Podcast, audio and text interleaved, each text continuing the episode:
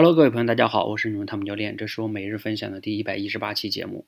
今天呢，我要简短的讲哈，因为此刻呢，我正在听罗胖的跨年演讲，从八点半开始听的，一直听到现在，全程都没有动。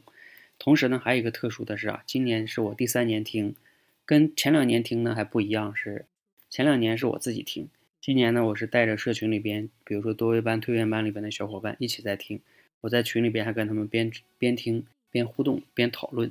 非常有意思哈，那今天呢，我现在是利用这个广告的时间给大家录今天这期节目。你看我这个背景声还是这个广告呢。那我刚才听到他这里边演讲有很多的信息量哈，我就先讲一个对我触动挺大的，叫超级用户思维。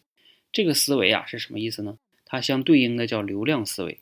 你像我们以前这个时代里面经常讲的互联网里边讲的就是你要有很多很多的用户等等等等等等。其实从我做多维班以来呢，我就一直。没有想着要让自己有那么多的用户，我的思维就是我能不能把现有的用户相信我的那些用户，把他们服务好呢？所以我就秉着这样的理念，在过去的半年多的时间里，主要就是服务多维班的学员，怎么能让把他们的口才练好？这个是我一直在做的。那今天呢，我在罗胖这里啊，找到了一个他他给我们下的定义，叫超级用户思维，就是服务那些真的相信我们，甚至呢愿意花钱相信我们的人。因为他们的相信和付费，才让我们能有存在的价值哈。大家都知道，我是今年四月十七日辞职来创业做口才培训这件事儿的。那如果没有他们的支持呢，我估计就失败了，我就回去找工作了。所以呢，我要服务好他们，我们才能做得更好。